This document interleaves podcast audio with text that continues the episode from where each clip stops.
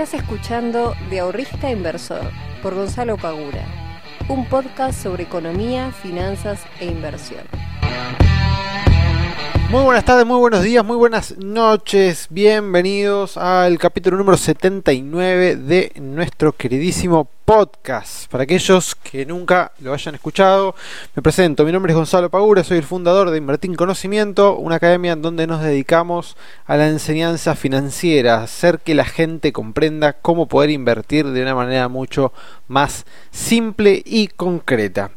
Si nunca entraste a nuestra página, entren a nuestra página, entren a nuestro Instagram, entren a todas nuestras redes porque realmente en cada una de ellas vamos subiendo cosas diferentes que obviamente aportan mucho valor y te van a ayudar muchísimo si estás recién dando tus primeros pasos dentro de las inversiones. Y si ya estás un poco más avanzado pero todavía tenés un poco de miedo a meterte en el mercado, te recomiendo que te sumes a nuestra academia que es una, realmente es una academia completa eh, donde tenés varios cursos, tenés siete cursos hoy en día, vamos a tener eh, seis workshops con el de este mes y todos los meses hacemos una charla con los miembros de la comunidad de Invertir en Conocimiento. Como siempre voy a hablar un poquito primero de lo que es coyuntura eh, argentina y luego vamos a estar focalizándonos en el tema del día de hoy. A ver, el día domingo, si no me equivoco, nos enteramos de que el gobierno estiraba un poquito más la oferta, estiraba un poquito más la cuerda y ofrecía un poco eh, más de dinero a los acreedores de la deuda. Esto fue tomado claramente con una gran sorpresa desde la parte de Estados Unidos y obviamente el lunes con una gran suba, gran suba en las acciones em, en las acciones locales, teniendo el sector bancario como el principal beneficiario de esta noticia subiendo las acciones casi un 20% en lo que fue la plaza local. Y eh, los ADRs afuera también tuvieron una gran, gran suba.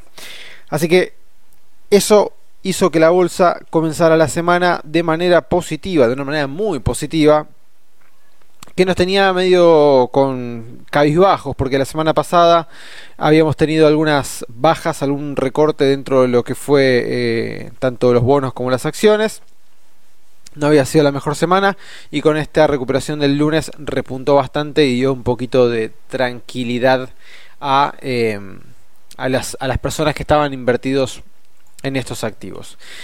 Recién, recién, recién, esto lo estoy grabando eh, ahora miércoles a las seis y media de la tarde. Lo que estoy leyendo, eh, lo que estaba leyendo recién en, en ámbito financiero es que BlackRock, que es el principal acreedor de lo que es la deuda argentina, rechazaron la propuesta pero buscan igualmente lograr un entendimiento, o sea, no, no quieren este, hacer declararle el default a Argentina, quieren seguir negociando, pero la oferta que se planteó eh, BlackRock la rechazó. Esto vamos a ver cómo reacciona mañana los mercados, mañana jueves.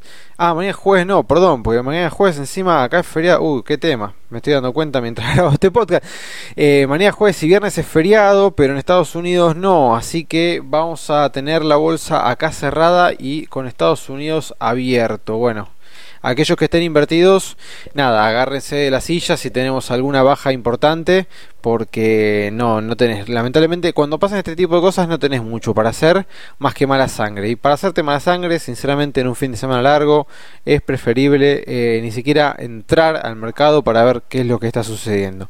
Este es un consejo que te doy yo, que igualmente te voy a ser sincero, no muchas veces cumplo porque a veces me gana la, la, la, inquietud, la incertidumbre, igualmente entro y me fijo cómo están los mercados, aunque acá la bolsa esté cerrada. Pero ustedes si quieren tomarlo, tómenlo y por lo menos van a disfrutar del fin de semana largo.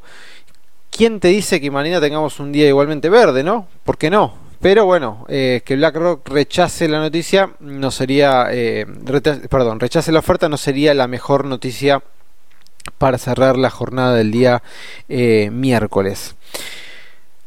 El dólar turista subió 52 centavos en el día de hoy eh, y el contado con liquidación cerró en 110. La brecha se está acercando cada vez más, se está cerrando la brecha.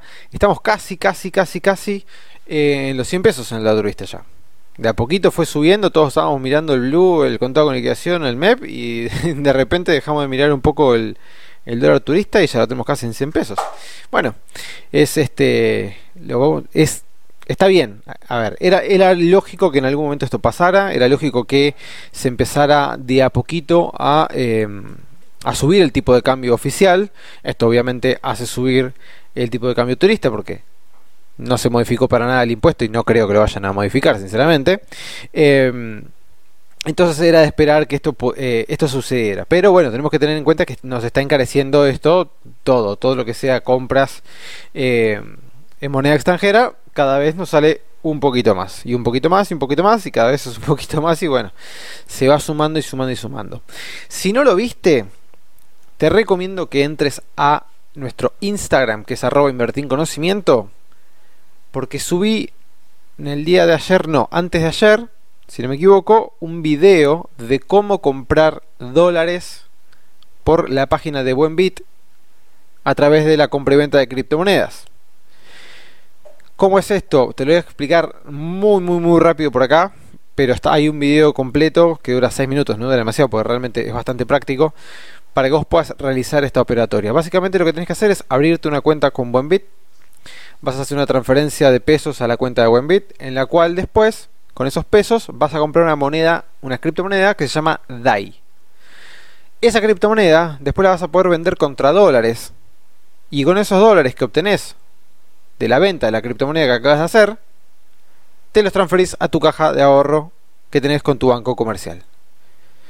¿Cuál es la diferencia del dólar MEP y el dólar contado con liquidación? Que acá no estás comprando bonos del tesoro ni nada por el estilo. O sea que la regulación que dispuso el Banco Central de, em, de que no se podía comprar eh, dólares mediante operaciones de dólar MEP operaciones con contado con liquidación dentro de los 90 días después de haber usado el cupo de los 200, eh, los 200 dólares por mes al tipo de cambio oficial, esta no aplica para la compra y venta de criptomonedas. De vuelta, vos no estás comprando dólares, vos estás comprando criptomonedas que después la vendes contra dólares, pero vos no estás comprando dólares directamente, ¿ok?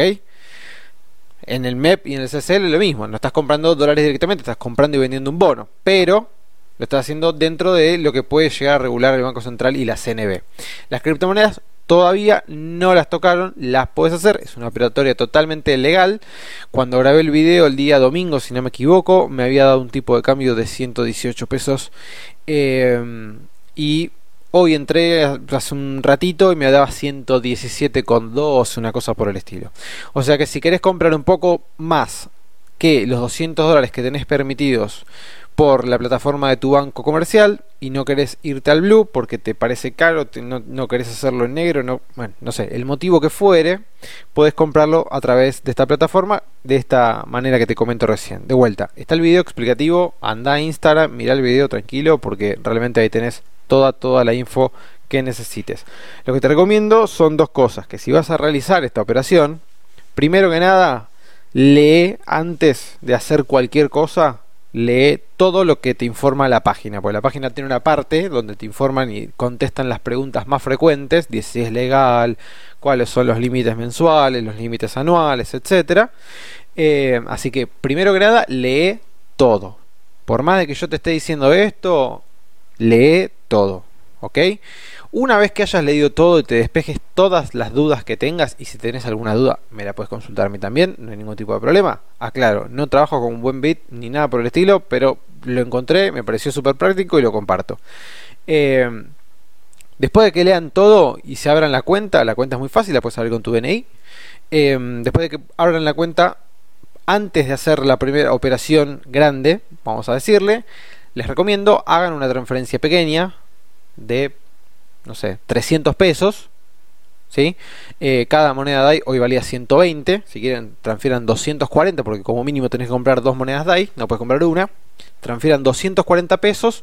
¿Para qué? Bueno, dos cosas principalmente. La primera, para que vean cuánto tiempo tarda en transferirse los fondos de tu cuenta de caja de ahorro a la cuenta de Buenbit. ¿Ok? Y después para realizar toda la operación, la operatoria completa de transferir los pesos, después con los pesos comprar la criptomoneda, después con la criptomoneda venderla en dólares y después esos dólares transferirlos a tu caja de ahorro en dólares de tu banco. Es preferible siempre hacerlo con poco dinero, como siempre recomiendo. Arranquemos las cosas de a poco una vez que ya tengamos un poquito de confianza y experiencia, ya vamos un poquito más fuerte. Entonces, hacelo con 240, 300 pesos, no sé, lo que sea, ¿bien? Eh, hace toda la transacción, así te quedas tranquilo, te quedas tranquila de que funciona, de que no hay ningún problema, de que la plata llega a la cuenta, de que no pasa absolutamente nada. Y cuando ya estés más canchero y tengas un poco de confianza, ya sí compra lo que quieras. De vuelta, y lo recalco, lean todo antes de hacer cualquier operación. Y esto no solamente aplica para lo que estoy contando ahora, aplica para todo. Si vos te vas a meter a invertir en acciones, lean sobre acciones. Si te vas a poner a invertir en bonos, lean sobre bonos. Si te vas a poner a invertir sobre, no sé, obligaciones negociables, lo mismo. Fondos comunes, lo mismo. Opciones, lo mismo. Futuro, lo mismo. Con todo. Antes de poner un solo peso arriba de la mesa, lean todo lo que pueden llegar a encontrar de información sobre eso que ustedes pretenden hacer. Porque en el momento que vos pusiste la plata, ya está, ya ni vuelta atrás. Si te equivocaste, si hiciste algo mal, si tocaste mal un botón, todo lo que vos puedas llegar a equivocarte, por torpeza, por desconocimiento, por lo que fuere, después resolverlo es mucho más engorroso. Si haces algo mal, después tenés que abrir un reclamo, que el reclamo te lo tienen que, bueno, todo lleva tiempo, todo es engorroso, entonces, como yo soy una persona que intenta eh, no tener ese tipo de situaciones, porque detesto después tener que estar haciendo reclamos, que fíjate que esto, que el otro, entonces prefiero anticiparme las cosas y hacer todo el trabajo previo, tomarme un tiempito para analizar las cosas y después actuar. Bien, esto es un consejo mío. Si lo quieren tomar, tómelo, si no lo quieren tomar, no lo tomen. Dicho todo esto, vamos a meternos entonces ya al tema del día de hoy, que es cuentas comitente. Porque me ha pasado eh, que algunos usuarios, tanto por Instagram o por WhatsApp o por lo que fuere, me, han consultado sobre las cuentas comitentes y veo que hay algunas em, dudas que se repiten o que hay algunas equivocaciones que son totalmente lógicas, como por ejemplo que una cuenta comitente no es lo mismo que una caja de ahorro. Pero para eso está este podcast, para aclarar y despejar ese tipo de dudas y me pareció que dado que se repitió en varias ocasiones, dije, bueno, vamos a hacer un podcast sobre esto porque evidentemente es algo que eh, trae confusión al momento de comenzar a operar dentro de lo que son eh, las inversiones de bolsa. Vamos a hablar entonces sobre las cuentas comitentes. ¿Qué es una cuenta comitente? Una cuenta comitente es ni más ni menos una cuenta que te permite a vos invertir en el mercado en cualquier activo financiero que en el mercado disponga. Por ejemplo, acciones, por ejemplo, bonos, por ejemplo, fondo común de inversión, por ejemplo, obligaciones negociables, opciones, futuros, CDRs, no sé, lo que exista en el mercado, vos lo vas a poder invertir a través de una cuenta comitente. ¿Es lo mismo una cuenta comitente que una caja de ahorro? No, no es lo mismo. No es lo mismo. Una cuenta comitente sirve y está pensada y creada pura y exclusivamente para que vos puedas invertir a través de ella y a través de esa cuenta comitente se van a, van a estar registradas todas las operaciones que vos hagas. Entonces, vos puedes abrir una cuenta comitente en un banco o una cuenta comitente en un broker. ¿Sí? Un broker es un agente de bolsa. ¿Qué es un agente de bolsa? Es un agente, una persona jurídica que está eh, habilitada para actuar como intermediario entre el mercado y vos. No podés invertir este, de manera bilateral, que no sé, encontrás al accionista tal y decís, che, escúchame, vendeme las acciones. No, sería imposible. Entonces, el agente de bolsa justamente lo que hace es actuar como intermediario entre el mercado y vos. Bien, entonces, vamos a suponer que vos encontrás un broker que te gusta, no importa el nombre, vamos a encontrar este, vas a abrirte una cuenta comitente con un broker que te gusta. Bien, con, no sé, Gonzalo Pagura sea. No existe, pero quizás algún día exista. Entonces em, te van a pedir, bueno, algunos brokers te piden que te saques una foto con DNI recibo de sueldo. Bueno, te van a pedir algunos requisitos, obviamente, eh, para que vos puedas abrir tu cuenta. Bien, te van a pedir CBU, etcétera, etcétera. Eh, y una vez que haces toda la parte eh, administrativa que presentás, que mandas la foto, que mandas el DNI, etcétera, tenés tu cuenta comitente abierta. Una vez que el broker te dice que tenés tu comitente habilitada para poder operar, recién ahí vos podés fondear la cuenta, es decir, le puedes enviar dinero a esa cuenta y cuando el dinero está acreditado, que generalmente se acredita en el día o en 24 horas, 48 como mucho, pero generalmente en el día, en 24 horas se acredita, eh, dependiendo obviamente en el horario que hagas esa transacción. Una vez que se acredite ese dinero, vos podés con ese dinero ya comprar el activo que vos quieras. Bien, ahora vamos a de vuelta diferenciar algunas cuestiones. La caja de ahorro de un banco a vos te sirve, por ejemplo, para tener dinero y poder ir a un cajero automático y extraer ese dinero con tu tarjeta de débito desde un cajero. Bien. La cuenta comitente, vos no podés ir a un cajero y extraer dinero de una tarjeta de débito desde tu cuenta comitente. No lo podés hacer, por ejemplo. Como para diferenciar una cosa de la otra, ¿no? Vos podés tener todo tu dinero en la cuenta comitente sin estar invertido en nada, pero no, el broker no te va a dar una tarjeta y te va a decir, toma, con esta tarjeta vos podés extraer dinero de tu cuenta comitente. No, no se puede hacer.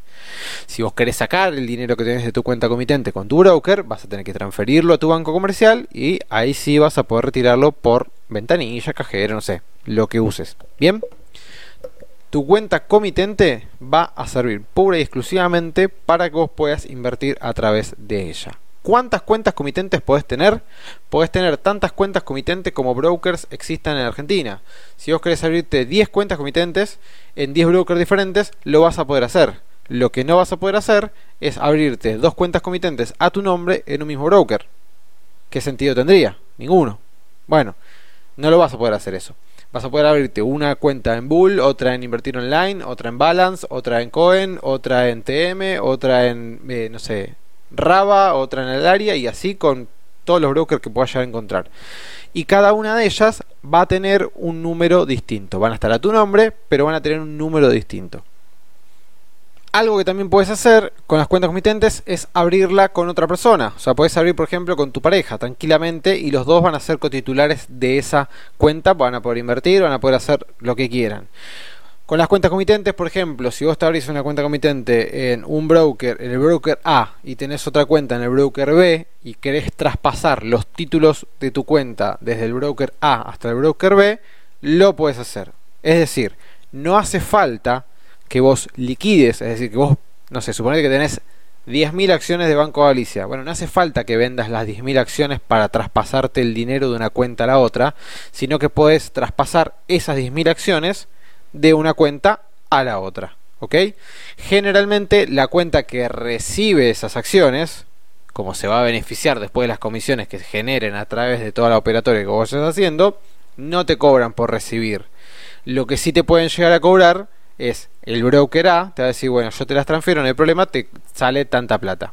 Bien, no es un montón, la verdad que no tengo ahora el número en la cabeza, porque no es algo que, que haya hecho, en estos últimos tiempos, pero se puede hacer. Existe, tenés la posibilidad de hacerlo. No haces porque mucha gente comete el error de decir, bueno, yo me quiero pasar a este broker, entonces liquidan la posición, o sea, venden todo lo que tienen y traspasan la plata. Y no, tiene ningún sentido.